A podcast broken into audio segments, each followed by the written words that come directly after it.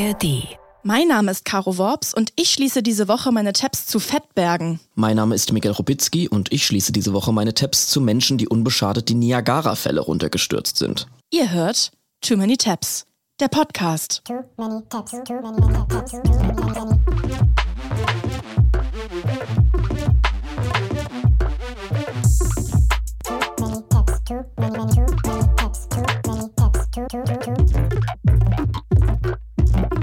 Willkommen, liebe flashigen Nixblicker. Hey, ihr freakigen Nobodies. Es ist wieder eine neue Folge Too Many Tabs, die wieder derbe Chaos in Tüten sein wird. Meine Kollegin Caroline Worps und ich haben mal wieder die ganze Nacht durchgekeult, um für die ARD Audiothek die besten Tabs des Internets zu kuratieren und um sie euch präsentieren zu können. Wir haben Herzlich die willkommen. Tabs flashig durchgebankt. Auf jeden Fall. Wir schließen hier in der ARD Audiothek jede Woche gemeinsam unsere offenen Tabs und wir rufen euch ja auch immer dazu auf, uns eure offenen Tabs zu schicken. Und das macht ihr auch, muss man sagen. Die Postfächer sind voll. Und da wollen wir uns diese Woche mal angucken, was da wieder so alles angekommen ist. Aber Miguel, bevor wir dazu kommen, es gibt eine Eilmeldung, die auch mit unseren vollen Postfächern zusammenhängt. Wir haben es sehr, sehr oft geschickt bekommen, müssen Ja. wir sagen. Deswegen müssen wir es jetzt direkt zu Beginn der Folge abarbeiten. Es gibt ein neues. NDR.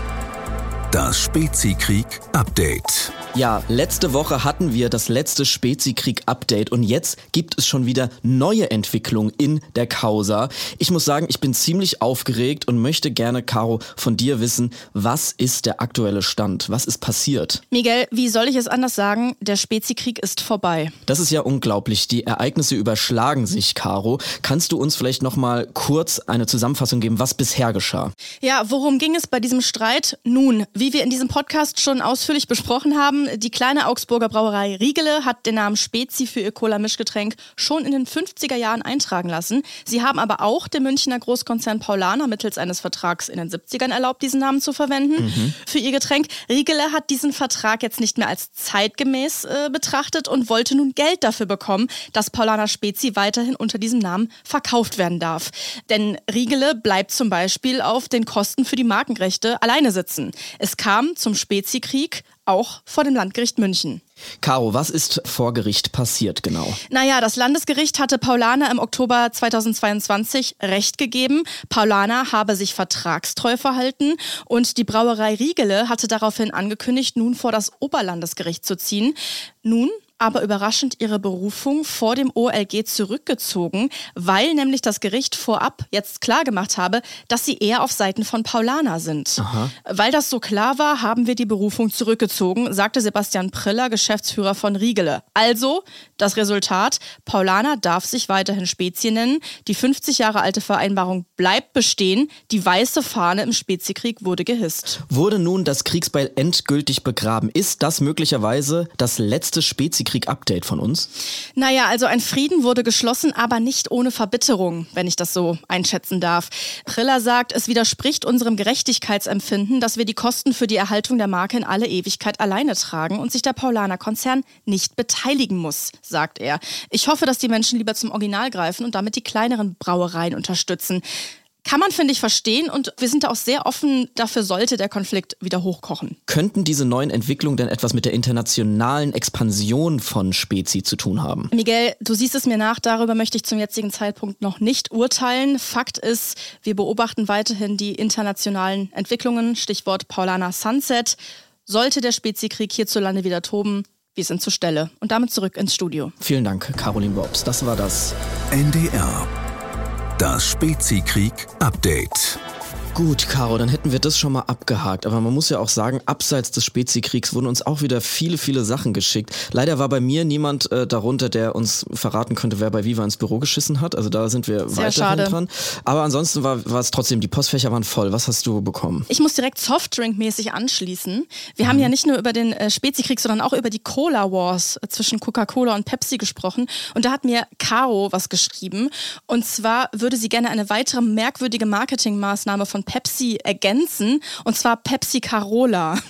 Die Eltern von Pepsi Carola haben im Jahr 1959 10.000 Mark dafür bekommen, dass sie ihre Tochter Pepsi Carola genannt haben. Und sie kriegt jedes Jahr ein Geburtstagsgeschenk und einen Kasten Cola von Pepsi. Und mein Freund ist lustigerweise über drei Ecken mit Pepsi Carola verwandt. Wirklich? Oh, wollen wir die mal einen Podcast einladen? Ja, Vielleicht, ich mich also, sehr gefreut. Wenn Pepsi Carola Lust hätte, mal bei uns darüber zu sprechen, wie das ist, mit diesem Namen zu leben, ist sie herzlich eingeladen. Ja. Ich habe mich abseits unserer Mails, die uns so erreichen, auch mal wieder ein bisschen in den äh, Kommentaren getummelt und habe bei Apple Podcast eine Rezension gefunden, die, die ein bisschen Kritik äußert. Die würde ich hier auch gerne mal teilen, damit wir nicht immer nur quasi so homogen mit unserer Community direkt sprechen, sondern auch die, die uns vielleicht ähm, nicht so wohlgesonnen sind. Und zwar ist es eine Rezension mit der Überschrift, naja, zu überheblich. Da schreibt eine Person, erst dachte ich, wow, öffentlich-rechtlich und trotzdem cool, aber leider, leider sind die Tab-Ansichten jedoch manchmal ziemlich enorm verschrumpelt, bieder und einfach zu öffentlich-rechtlich, zudem oftmals einfach überheblich und gar nicht nice. Too bad. Auf sowas habe ich keinen Bock. Schade, in Caps Lock, schade. Ich glaube, wir sind nicht freakig und nicht flashig genug einfach. ja, wahrscheinlich. Es ist nicht genug Chaos in Tüten. Daran müssen wir noch arbeiten. Ansonsten gibt's eine weitere Apple-Rezension, die ich gerne mm, hier verlesen würde, mit der Überschrift Lass Jared Leto in Ruhe. Fünf Sterne. Die habe ich auch gesehen. Ja. Ich liebe auch sowas. Erstklassiger Podcast, zwei Sterne. Ja, perfekt. Das mag ich auch immer Vielen gerne. Dank dafür. Auch im Namen meiner Eltern. Ich habe noch ein tolles Schimpfwort zugeschickt bekommen, an das ich mich tatsächlich auch erinnern konnte. Es kommt aus Bibi Blocksberg und zwar sagt das die Nachbarin Frau Müller-Oberstern. Mhm. Ähm, du Giftnudel. Sehr gute Beleidigung. Sehr gute Beleidigung, oder? Ich habe auch ein paar Beleidigungen. Lackaffe, Randsteinbumser habe ich mit aufgeschrieben. Und was mir jetzt privat noch eingefallen ist, ähm, ist ein Randstein. Ist das sowas wie der Bürgersteig? ja, ja, ich, hätte ich jetzt so gesagt. Okay. Der, der Randstein, wenn man den halt Bumst. Wer kennt's nicht? Wer kennt's nicht? Ja. Und eine Beleidigung, die ich noch anmerken würde, ist Pissrinne. Ja, super. Du Pissrinne, das kann man, das kickt. Es ist eine Location in Bonn. Äh, da wurde immer 1. Mai gefeiert in der Pissrinne. Das ist so eine alte Unterführung unterm Bahnhof. Aber das nur am Rande. Ach ja, okay. Ich habe eine Nachricht bekommen von Daniel, der sagt, sein Staubsaugerroboter klingt wie ich. Also er hat, er hat gefragt, ob ich den Staubsaugerroboter für Ecovax eingesprochen habe. Und da wollte ich dich jetzt mal fragen, ob du das auch so findest, diese Ähnlichkeit. Hier und bereit zum Start. Oder hier. Rückkehr zur Ladung. Ich finde das gar nicht. ich glaube, du hast es damals eingesprochen und möchtest jetzt nicht damit in Verbindung gebracht Ich werden. habe das nicht eingesprochen. Doch, da hast du bestimmt richtig abgecasht und jetzt willst du aber weiter auf Indie und Street machen hier im Podcast.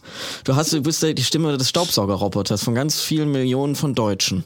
Naja, gut. Äh, jedenfalls, was äh, meine DMs äh, viel beschäftigt hat, war auch die hier angesprochene Hot White Guy Verschwörung. Es haben mir viele Frauen und äh, männliche Gays geschrieben, dass sie exakt mit den gleichen Promi-Schauspielernamen immer wieder konfrontiert werden. Viele können bestätigen, dass es wirklich exakt die Namen sind, die ich ja auch im Podcast genannt habe. Also Paul Mescal, Tom Holland, äh, Timothy Chalamet, diese ganzen Leute. Und eine Person meinte auch, ja, man muss ja aber auch ehrlich sein, man guckt sie sich schließlich auch gerne an. aber ich muss nochmal sagen, ich glaube, die verarschen uns, wenn der Algorithmus checkt, dass man ein Mann ist, der auch auf Männer steht. Warum zeigt er einem dann nur heterosexuelle Männer an und nicht auch Männer, die auch auf Männer stehen? Was Das soll ist ein das? Problem. Die spielen doch mit unseren Gefühlen. Die triggern doch unsere internalisierte Homophobie. Was soll das? Was ist da los beim Algorithmus?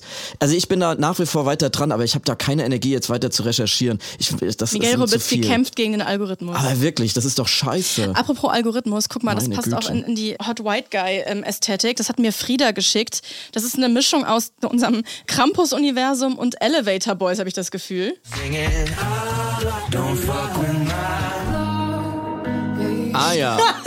Also es ist, ein, es ist ein Krampus, der die Maske abnimmt und danach ist da ein extrem hotter Dude Ja. darunter. Ja, perfekt. Ist doch Best das genau die, Kombi, worlds. genau die Kombi, die wir wollen. Der Elevator Krampus ist für mich wirklich Peak-Internet. Aber was für mich auch Peak Internet ist, sind immer die vielen tollen Themen, die noch per Mails ankommen. Da haben wir uns natürlich auch wieder... die Überleitung. Ja, toll, oder? Ja, fantastisch. Gruß aus der Küche. Bravo, bravo, bravissimo. Da haben wir uns natürlich auch wieder tolle Themen rausgepickt, die wir ähm, ganz genau besprechen wollen. Und Caro, welche Tabs hast du für uns vorbereitet? Mach dich auf was gefasst, Miguel. Unsere Hörerin Jana hat uns ein fantastisches Rabbit Hole geschickt zum Monster von Whitechapel. Hey Caro, hey Miguel. In das Rabbit Hole über das Monster von Whitechapel bin ich gestürzt, weil ich selbst auf einer Kläranlage arbeite und irgendwie eine extrem weirde Faszination für ähm, Abwasser und die Beseitigung davon entwickelt habe. Ähm, und als ich zuletzt den Wikipedia-Artikel Fettberg gelesen habe, musste ich irgendwie an euch denken. Vielen Dank für euren tollen Podcast. Danke, liebe Jana. Das ist lieb. Immer wenn jemand Fatback liest, muss er an uns denken. Ich liebe, muss ich, also ich muss wirklich sagen, äh, ich finde es so faszinierend, was für HörerInnen wir haben, die sagen, ja, ich habe eine Faszination für Abwasser. Das war die süßeste Sprachnachricht des Jahrhunderts von Jana, Aber die in der wirklich. Kläranlage arbeitet. Und jetzt pass auf. Ich, man fragt sich natürlich, was hat jetzt der Wikipedia-Artikel Fettberg mit dem Monster von Whitechapel zu tun? Und mit uns. Und mit uns. Es ist jetzt nicht so wie beim Monster von Loch Ness zum Beispiel, was ja ein Mysterium ist, was niemand findet, sondern es ist ein Monster. Ich werde es noch finden. Ja, was man ziemlich gut gefunden hat, weil es 250 Meter lang, 130 Tonnen schwer war und in Londons Kanalsystem festgesteckt hat. Das Monster von Whitechapel war ein riesiger Fettberg. Okay, das klingt jetzt super ekelhaft und nach einer Steilvorlage für Pointen, die aber man eher in den 90er Jahren lässt, würde ich sagen. Ich lasse direkt eine raus, weil ich habe die ganze Zeit während dieser Recherche immer gedacht, Oma Fettberg. Ja, die Ja. Oma von den wilden Ja. Hühnern, die heißt so ähnlich. Sorry dafür. Dann haben wir das aber abgehakt. Ja, alle Jokes on Names sind damit eingesagt. Den Ähm, Rest überlassen wir Sebastian Puffpaff, würde ich sagen. Fettberge sind auf jeden Fall richtige Albträume. Es sind von Menschen kreierte Monster.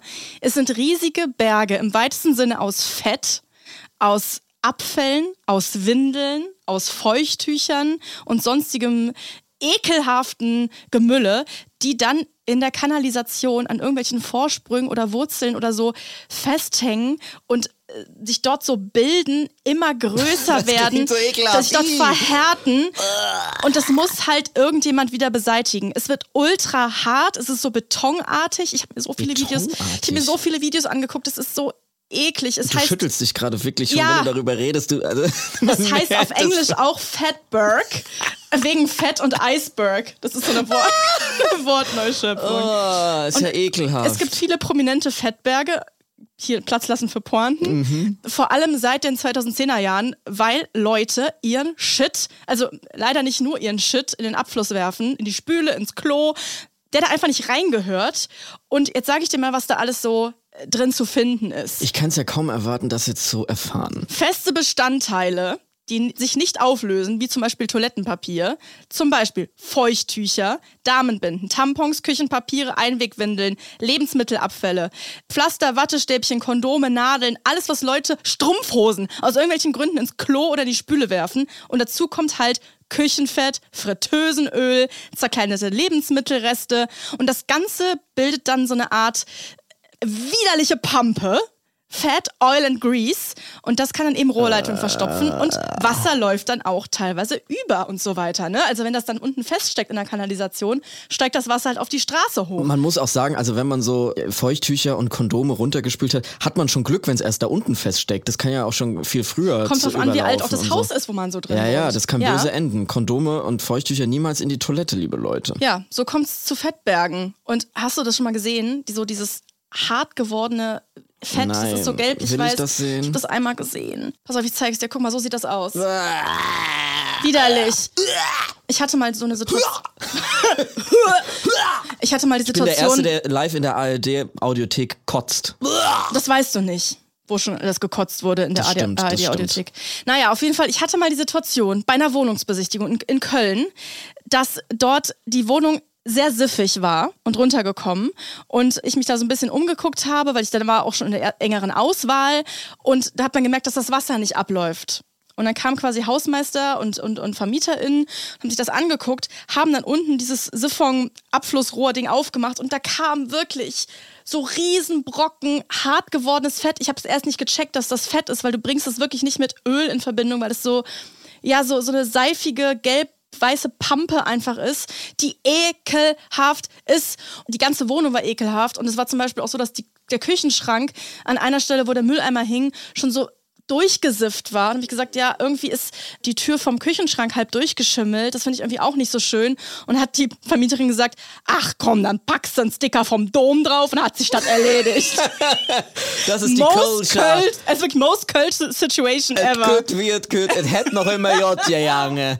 Ja, Fettrohr, aber grade- Dom auf der Tür. Was mich gerade interessiert, wenn das jetzt dieser Fettberg ist und es ist quasi aus sowas äh, hier wie Kondome und Feuchttücher und Klopapier und sowas und es ist aber auch aus Öl. Ja. Kann man dann diese einzelnen Teile noch erkennen oder ist es einfach ein einziger Klumpen voll Klumbatsch? Es ist ein widerlicher Klumpen Klumbatsch. Also man kann dann quasi nicht mehr erkennen, dass da eine Strumpfhose involviert ist. Naja, doch, im Einzelnen erkennst du das schon noch Okay. so Unrat drinne. Ich habe hier mal so ein wunderschönes Zitat von National Geographic zur Ent- Entstehung von Fettbergen. Irgendwo gießt vielleicht jemand fettigen Bratensaft die Küchenspüle runter. Ein paar Straßen weiter spült jemand ein Stück feuchtes Toilettenpapier runter. Wenn sich beides in einem engen, dunklen Abwasserrohr trifft, ist das die Geburt eines Babyfettbergs. Aber ich muss gerade sagen, mein Atem stockt, weil ich habe exakt letzte Woche habe ich frittiert. Bitte was? Ich habe frittiert. Was hast du gemacht? Ich habe Austernpilze ähm, frittiert wie Chicken Wings. Ach, Vegane Chicken Wings. Ja, köstlich. Mhm. da warst du zu Gast bei mir. Ja, dann haben wir die gegessen und dann habe ich ähm, das Öl in die Spüle gekippt. Hast du nicht. Ich wusste nicht, dass man das nicht darf. Was soll ich denn sonst mit einem von einem von einem Topf voller Öl machen? Hey, du musst Altöl, das muss man entsorgen. Aber wo? Ja, also du musst auf jeden Fall die Pfanne auswischen. Es darf nicht ins, in, in die Spüle rein. Ja, Und wo soll es du rein? musst sogar, wenn das richtig viel, richtig, richtig viel Fritteusenfett ist, musst du das in so ein Behältnis tun, was nicht äh, kompostierbar ist und das zum Sondermüll, glaube ich, bringen. Das Meine wusste ich nicht. Das ist nicht gut. Oh, jetzt werde ich ermahnt, seitdem du hier so richtig Survival-mäßig und Natur ähm, hier mäßig unterwegs bist, jetzt hier mit deinen Manuel Antrag-Schuhen, jetzt, äh, naja gut, da hast du wahrscheinlich recht. Ich wusste das einfach nicht. Also jetzt, ich musste mich jetzt nicht in so eine Öko-Girl-Ecke hier drängen. Spül halt dein scheiß Fett nicht die Spüle runter. Das kann nämlich einen riesen stinkenden Pfropfen geben. Das wusste ich, gelesen. nicht, dass das einen Fettberg geben kann. Ja. Jetzt hoffe ich, dass mein Nachbar keine Feuchttücher runtergespült hat, sonst gibt es einen die Babyfettberg. Sich da unten. Scheiße, wenn die sich treffen, gibt es ein großes Hallo. Das ist mega ekelhaft. Und bei diesem Whitechapel Fettberg, der wirklich der größte, bekannteste ist, übrigens trägt Der er den, bekannteste der, wirklich der, der, der Welt. der bekannteste so far, trägt den Beinamen der bekannteste Pfropf der Unterwelt. Oder auch Fat the Ripper. Oh, da waren sie lustig. äh, Ja, das Monster von Whitechapel ist der bisher größte bekannte. 250 Meter lang, wie gesagt, 130 Tonnen schwer. War eben im Londoner Abwassersystem im Untergrund des Stadtteils Whitechapel. Ich habe ein paar Videos gesehen, wo so Spezialkräfte, äh, KanalarbeiterInnen da runtergehen und sich dem Monster stellen müssen. Ich zeige dir das jetzt mal. Down here lives the fatberg, a mixture of rancid fat, human excrement, and other unmentionables. Oh, Christ. Ih, You alright? der wirkt. Do you want to get out, Dallas? Oh god, the smell. Look at the size of that. This is uh, is what So this is this is this a is a fatberg. fatberg. Look at the size of Bit it. of worms in it. It's got worms in it. Das hat Würmer drin auch noch. Oh, das sieht aus wie bei Les Miserables, wo ähm, Hugh Jackman dann da drin in dieser Kanalisation ist und es ist nur voller Schleim und Ekel. Das Sachen. ist so ekelhaft. Und nur Fett und Feuchttücher und Scheiße und Würmer.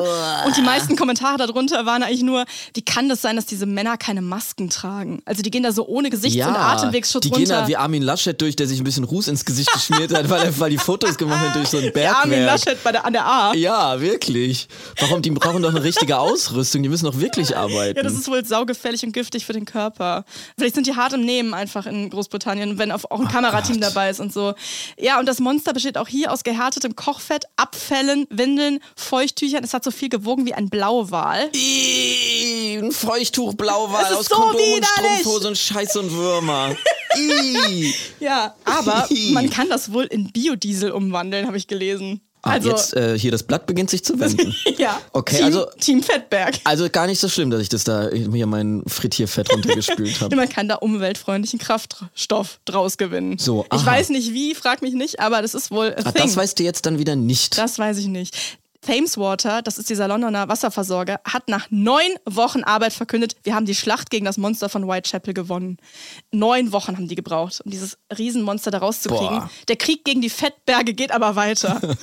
Und übrigens wird ein Stück vom Whitechapel-Monster Fettberg bis heute im Museum of London aufbewahrt. Die haben echt so einen kleinen stinkenden Nein. Fettberg hinter Glas, den man sich angucken kann. Und es wird jetzt auch nochmal in so einer typischen Museumskuratorinnen-Art der Geruch des Fettbergs nochmal noch mal eingeordnet.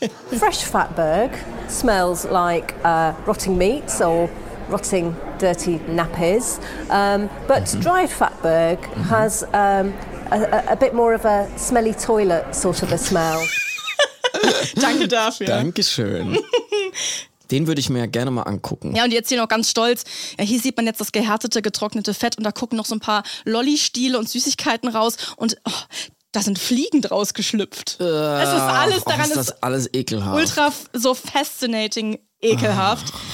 Übrigens ein internationales Problem. Also viele große Städte, nicht nur London, auch Belfast, Denver, Melbourne haben damit ein Problem. Und ich habe direkt mal nachgeguckt, wie das in New York ist. Mhm. Nicht mehr so die größte Stadt, die man sich so, so vorstellen kann. Und die haben so eine catchy Kampagne gegen Fettberge ent äh, entwickelt. Trash it, don't flush it. Now, the city's educating New Yorkers in a new ad campaign. Only flush the four P's poop, pee, paper, and puke. And don't flush wipes, grease, or any other items. The city is calling it the fight against fatbergs, with the goal of having a fatberg Meine free. Güte. Ist das nicht super creepy, dass in allen großen Städten, in denen wir alle gerne mal äh, hier unsere Urlaube verbringen und da mal durchsteppen, dass da drunter überall so komische Fettberge ihr Dasein fristen? Super, die, also unter unseren Füßen leben die, die Fettbergmonster. Aber es ist tatsächlich so, dass vor allem in USA und UK das ein Problem ist, Mhm. weil die irgendwie veraltete Abwassersysteme häufig haben und weil es Länder sind, die extrem viel Fettbergzutaten verwenden. In Deutschland zum Beispiel gibt es da Auflagen, also zum Beispiel da, wo Großküchen und Imbisse sind, dass da nicht einfach das runtergespült werden darf. Und ich glaube, sowas gibt es in USA und UK oft nicht. Und da sieht man halt, dass äh, häufig in Nähe von so Fastfood und, und ähm, Imbisslokalen und Mhm. so, dass da halt echt viel Fett am Start ist, viel Fettbergalarm herrscht. Scheiße. Und, pass auf, wachsende Bevölkerung, mehr Ansturm des Fetts trifft auf alte Abwassersysteme, heißt mehr Fettberge. Jetzt habe ich aber noch Folgendes gelesen, wo ich wirklich dachte, what the fuck? In den USA verlangen viele Städte von Restaurants und Imbissen, dass sie Fettfänge installieren und diese reinigen. Mancherorts öffnen allerdings Diebe mit Schweißbrennern die Fettfänge und stehlen das alte Speiseöl, aus dem man ja Biokraftstoff machen kann. Es gibt Fettbergdiebe. Fettbergbanditen.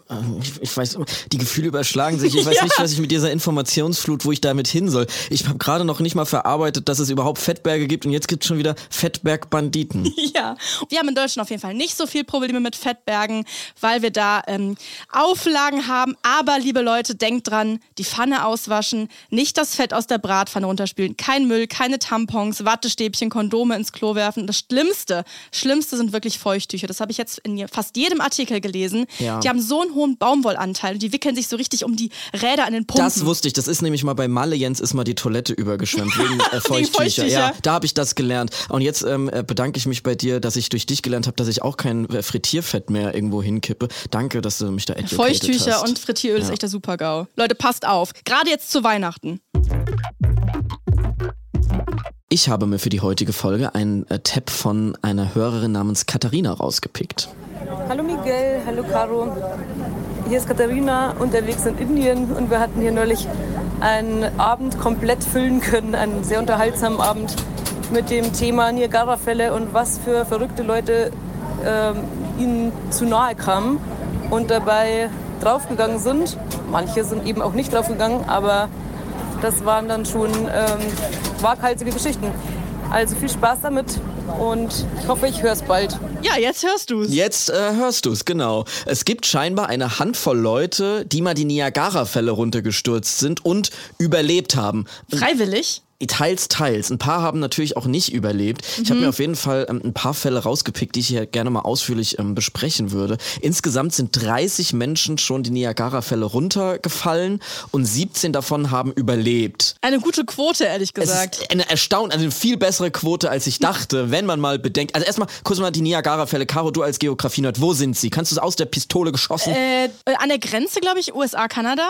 Richtig. Und man hat nämlich gar nicht auf dem Schirm Bundesstaat New York. Richtig, zwischen Bundesstaat New York und der kanadischen Provinz Ontario. Ontario. Ontario. Und es sind natürlich die berühmtesten Wasserfälle ever. Jeder hat sie äh, schon mal gesehen und gehört. Jedes Jahr Millionen von BesucherInnen. Es sind ja tatsächlich drei Wasserfälle, wenn man Mhm. genau ist. Und, ähm, Warst du da schon mal? Ich war da noch nie. Nee, aber man kennt sie natürlich aus Film und Fotos. Ja. Äh, Aber da sieht man komischerweise immer nur diesen einen, Mhm. den Canadian Horse Show Falls, heißt der. Okay. Ja, okay. 57 Meter hoch hoch, 670 Meter breit. Das Wasser stürzte mit einer Geschwindigkeit von 109 km/h pro Stunde runter und 2,8 Millionen Liter jede Sekunde. Da hat man doch Bock, angelesen. Teil davon zu sein. Richtig, genau. Also man kann sich vorstellen, dass die Chancen eigentlich nicht so gut stehen, wenn man da dann Körper runter macht, Mhm. so auf den. Es ist trotzdem so, dass da eben diverse Leute das versucht haben, manche freiwillig, manche unfreiwillig und das überlebt haben. Also die Niagara-Fälle runterstürzen verbindet für mich, muss ich ehrlicherweise sagen, die zwei schlimmsten Todesarten, die ich mir überhaupt vorstellen kann. Wo runterfallen finde ich extrem schlimm und aber auch ertrinken Mhm. ist auch so meine zweite super Urangst von mir. Ich weiß nicht, wie es dir geht. Was ist deine schlimmste Todvorstellung? Horror-Todesarten? Ja. Bügeleisen. Oh. Ich sag, ich dropp nur das Wort Bügeleisen. Oh, auf jegliche Arten ist das Bügeleisen involviert, Ja. scheußlich. Ja. Beim so runterstürzen, ich stelle mir das so schrecklich vor, weil man ja dann noch so lange drüber nachdenken kann. Fuck, fuck, fuck, fuck, fuck, das war jetzt ein Schritt zu weit. Scheiße, scheiße, scheiße.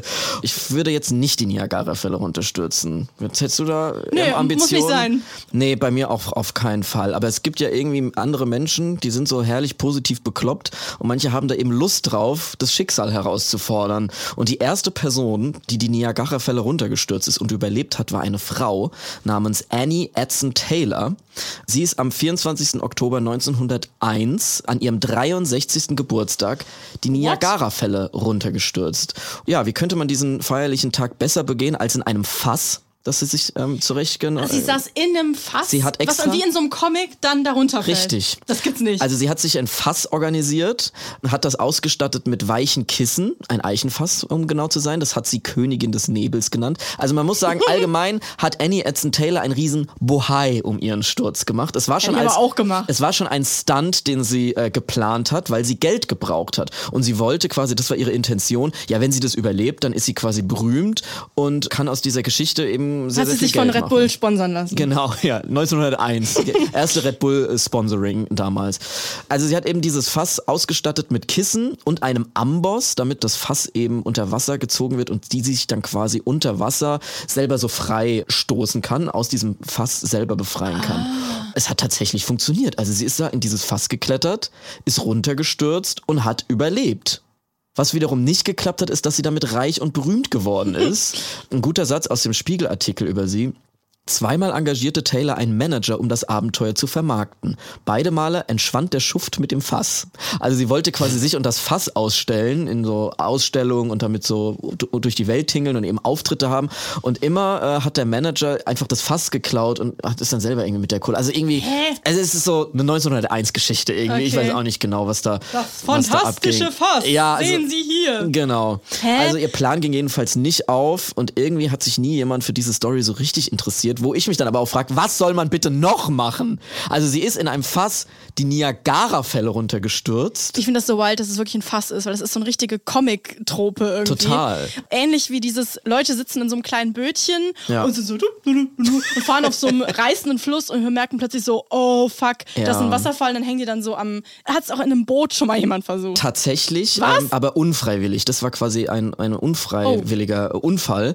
1960 ist ein Siebenjähriger, der nur mit einer Schwimmweste bekleidet war, bei einem Bootsunfall aus Versehen in dieses Wasser geraten und wurde von den Wassermassen mitgerissen und ist die Niagara-Fälle heruntergestürzt und hat tatsächlich wie durch ein Wunder überlebt. Shit. Hatte wirklich nur ganz kurzen Krankenhausaufenthalt und ist danach putzmunter äh, weitergelebt. Aber tatsächlich ein weiterer, der in dem Boot gesessen hat, ist nicht äh, so davon gekommen, sondern der ist dabei leider gestorben. 2019 ist ein Mann heruntergestürzt und wurde später einfach wieder auf dem Stein sitzend gefunden. Da weiß man überhaupt nicht, wie das passiert ist. Also es gibt unglaublich viele Geschichten. Auch die zweite Person, äh, die quasi nach Annie Edson Taylor runtergestürzt ist, ist auch eine sehr interessante Geschichte. Das war äh, genau zehn Jahre nach ihr und es war ein Zirkusartist mit dem Namen Bobby Leach und er ist in so einer zigarettenförmigen Stahltrommel runtergestürzt. Also die haben sich dann immer so Gadgets irgendwie genommen, um das zu überleben und auch bei ihm hat er es überlebt. Allerdings hat er sich sehr, sehr viel stärker verletzt als Annie und zwar hatte er einen Kieferbruch, äh, beide Kniescheiben wurden zertrümmert und er war sechs Monate im Krankenhaus. Aber er konnte immerhin seine Geschichte weiter erzählen, bis er, und jetzt hat er Pech gehabt, auf eine Orangenschale ausgerutscht ist und an den Folgen einer Beinamputation gestorben ist. Das ist ungünstig. Das ist ungünstig. Da stürzt es schon die Niagara-Fälle herab, überlebst und dann wird dir eine ausgerechnet eine Orangenschale wie in so einem Dick und Doof-Film zum Verhängnis. Also fand ich schon eine äh, zumindest interessante Geschichte. Und war das jetzt so, also haben die sich immer so eine weirde Gerätschaft irgendwie konstruiert, wo sie dann drin saß? Oder gab es jetzt auch welche, die wirklich oben standen und, und Köpper und, und runter? Kann man überhaupt oben stehen? Das ist doch so super breit, oder? Ja, ja, es ist super breit und es ist auch super gefährlich und natürlich auch verboten, da ähm, zu nah ranzugehen. Tatsächlich äh, sind die Leute, die ohne Werkzeuge darunter gefallen sind, die sind in der Regel gestorben. Es gibt noch einen, der auch äh, gestorben ist, der hat sich allerdings auch so ein Fass oder so eine, so eine Tonne genommen und ist da mit seiner Lieblingsschildkröte, Sunny Boy äh, genannt, runtergestürzt und er ist äh, verstorben, aber die Schildkröte hat überlebt. Muss man Hm. auch sagen. Also es sind irgendwie so super skurrile Geschichten. Natürlich ist die Chance super hoch, dass selbst wenn du da in der Tonne runterstürzt, dass die irgendwie beim Aufprall zerschellt und dann nur noch die Gliedmaßen da irgendwie ähm, im, im Wasser rumschwimmen. Äh. Manche wurden gar nicht gefunden. Auch ein interessanter Todesfall, in dem Fall war es, dass die Tonne, in der die Person gesteckt hat, so in diesem Wasser drin war, dass er da drin erstickt ist. Also er hat quasi den Sturz überlebt, aber die Tonne ist durch diese Wassermassen nicht weitergekommen. Leute, lasst es doch einfach. Lasst es einfach. Ich verstehe gar nicht genau, warum Leute damit so obsessed sind, da lebend die Niagara-Fälle runterzustürzen. Wie zum Beispiel auch John David Monday, der gleich zweimal die Niagara-Fälle äh, runtergestürzt ist, weil er einfach obsessed ist damit. Er sagt selbst, das ist mein Lebenstraum. Schon als kleiner Junge wusste ich, dass ich es eines Tages wagen würde. Also der war quasi seit Kindheitstagen an damit besessen, dass er da irgendwann mal hochklettert und runterfallen will und Mhm. dabei überleben will. Und beim ersten Mal ist er mit einem 16.000 Dollar Hightech-Fass mit Styropor und Sauerstoffgerät da eben runtergefallen. Und dann kamen aber so ein paar Leute und haben gesagt, ja, mit sowas kann's ja jeder irgendwie. Und das Mhm. konnte er nicht auf sich sitzen lassen, sodass er es ein zweites Mal versucht hat mit weniger Schutz und ist dann runtergestürzt, aber hat es erst zweimal überlebt. So. Ja. Also es gibt insgesamt nur vier bekannte Fälle von Leuten, die ohne jeden Schutz den Ah, Sturz ja. überlebt haben. So. Also eben dieser Junge mit der Schwimmweste ist da einer davon. Und diese Leute, die da eben runtergestürzt sind, die nennt man Niagara Daredevils. Mm. Also ich würde auf jeden Fall jetzt hier nochmal ganz deutlich sagen, bitte macht das nicht. Bitte stürzt euch nicht die Niagara-Fälle runter. Und falls es euch doch aus Versehen mal passieren sollte, habe ich ein nützliches YouTube-Video gefunden, das euch ein paar Tipps geben kann, wie ihr die Chance erhöht, dass ihr dann ähm, doch noch überlebt. The first thing you need to remember just before you go over is to take a really deep breath.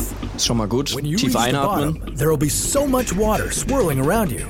Not to mention the intense pressure of the water falling from above that you could easily suffocate. So, taking a big gulp of air before your fall could buy you some time. You'll also want to take precautions Gut to protect your einatmen head. ist ein guter Tipp. If you can, mhm. Auf den Kopf aufpassen. So that you fall feet first. Then you'll want to wrap your arms around your head with your elbows over your nose and clench your eyes and mouth shut as tightly as possible. In fact, you should tense up all your muscles and bring your legs together before impact, making your body as watertight as possible. You're already incredibly lucky if you survive the fall, but that doesn't mean your ordeal is over. The water temperature below the falls is around the freezing mark, which gives you about 15 minutes to get out of there before hypothermia kicks in.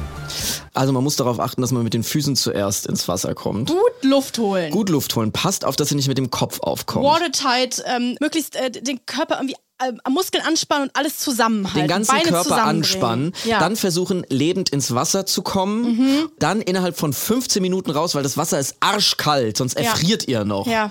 Also ähm, Gute ich, Tipps, super Tipps. Super, also ich hoffe, dass ähm, keiner aus unserer Hörerschaft je in diese Situation kommt, aber wenn, dann seid ihr jetzt darauf vorbereitet. Und Ich kann die Faszination irgendwie so ein bisschen verstehen. Also ich, also ich ich, will da jetzt gedacht. nicht runterspringen, aber du bist auch die Person, wenn man mit der in den Freizeitpark äh, geht, dann sagt sie am Anfang des Tages, ich will heute mal das Gefühl haben, ich sterbe. das, naja, so sage ich das jetzt nicht. Doch, genau so hast du das Ah, gesagt. Okay, so ich das schon gesagt. Manche Leute haben halt weirde Passions und warum nicht, die, wenn man es Genau. gut macht, da die Niagara-Fälle runterspringen. Andere Leute haben andere weirde Hobbys, machen Stand-Up-Paddling oder gucken Florian Schröder-Show. Ist Warum auch gefährlich. nicht? Ja, warum nicht? Probiert's doch mal aus. Jetzt habt ihr jedenfalls ein paar Tipps von uns, wie ihr das eventuell vielleicht äh, überlebt. Dann noch eine Cross-Promotion. Und los geht's! One, two, three, four. NDR Cross-Promo, Cross-Promo, Cross-Promo. Wir können euch diese Woche einen Podcast empfehlen zu einem Thema, zu dem es tatsächlich auch schon ganz, ganz viele Tab-Einreichungen von euch gab. Und zwar geht es um Thomas G. Hornauer oder wie er auf TikTok bekannt ist, König Thomas. Das ist dieser Typ, der diese Krone und einen Umhang trägt und dort äh, so ein richtiger Star ist mit Millionen Klicks und so weiter. Flashige TikTok-Teens lieben ihn und tanzen mit ihm in seinen Livestreams oder besuchen seine Audienzen, wie er es nennt. Ja, der König von TikTok, aber die meisten haben gar keine Ahnung, wen sie da eigentlich feiern.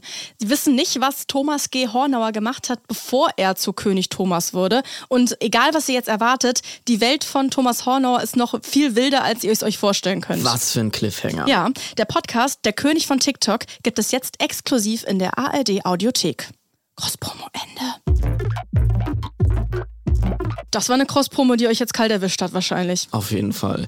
Ja, Caro, dann würde ich sagen, dann war's das für diese Woche ja auch schon fast wieder. Ne? Ich würde mich mal bei allen HörerInnen bedanken für die vielen tollen Einsendungen. Es tut uns leid, wir können nicht immer alles behandeln, Es aber wir so lesen echt, rein. echt sehr, sehr viel. Ja. Auch wenn wir nicht immer reagieren und antworten, ist es trotzdem well appreciated von uns. Auf jeden Fall. Da kommt viel rein, wo ich wirklich auch oft laut lachen muss. Ja. Schickt uns gerne weiter eure offenen Tabs und eure Rabbit Holes. Wir freuen uns über Feedback per Mail an too many tabs at ndr.de oder über unsere Socials. Genau, da könnt ihr uns jederzeit in die DMs sliden. Da heißt du at Caro Worps und ich at Miguel R aus A.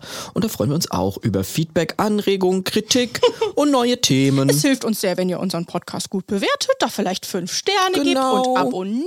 Oder erzählt mal euren FreundInnen davon. ja, erzählt vielleicht auch der Oma davon Ja. oder Kindern. Die Genau. also alle. Ist ja ein generationsübergreifendes Projekt, was wir hier starten. Das sind alle herzlich eingeladen, die Tabs mit uns zu schließen. Wir sind eine Menschheitsfamilie. Genau, give peace a chance. Also, bis dann. Tschüssi. Tschüss. Too many tabs, ist eine Produktion von TRZ Media im Auftrag des NDR. Wir sind eure ModeratorInnen, Miguel Robitzky und Caroline Worps. Producerin Henny Koch. Ausführender Produzent TRZ, Robin Drömer. Ausführende Produzentin NDR Johanna Leuschen. Redaktion NDR, Kira Drössler und Annemareike Teschner. Musik, Joel Delato. Neue Folgen gibt es immer mittwochs in der ARD Audiothek und überall da, wo es Podcasts gibt. Too